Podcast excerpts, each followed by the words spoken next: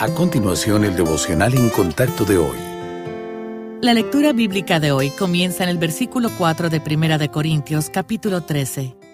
El amor es sufrido, es benigno. El amor no tiene envidia. El amor no es jactancioso, no se envanece, no hace nada indebido, no busca lo suyo, no se irrita, no guarda rencor, no se goza de la injusticia, mas se goza de la verdad. Todo lo sufre, todo lo cree, todo lo espera, todo lo soporta.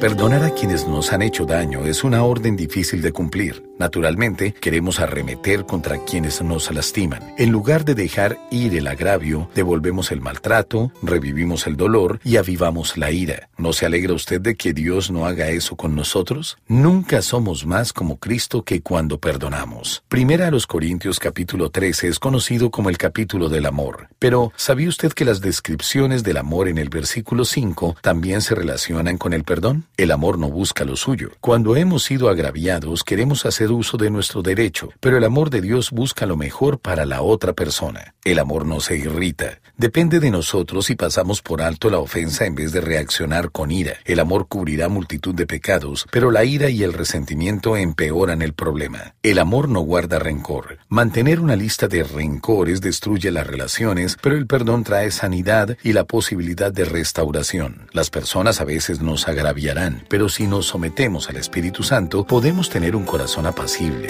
que no guarda rencor fácilmente ni se carga con rencores.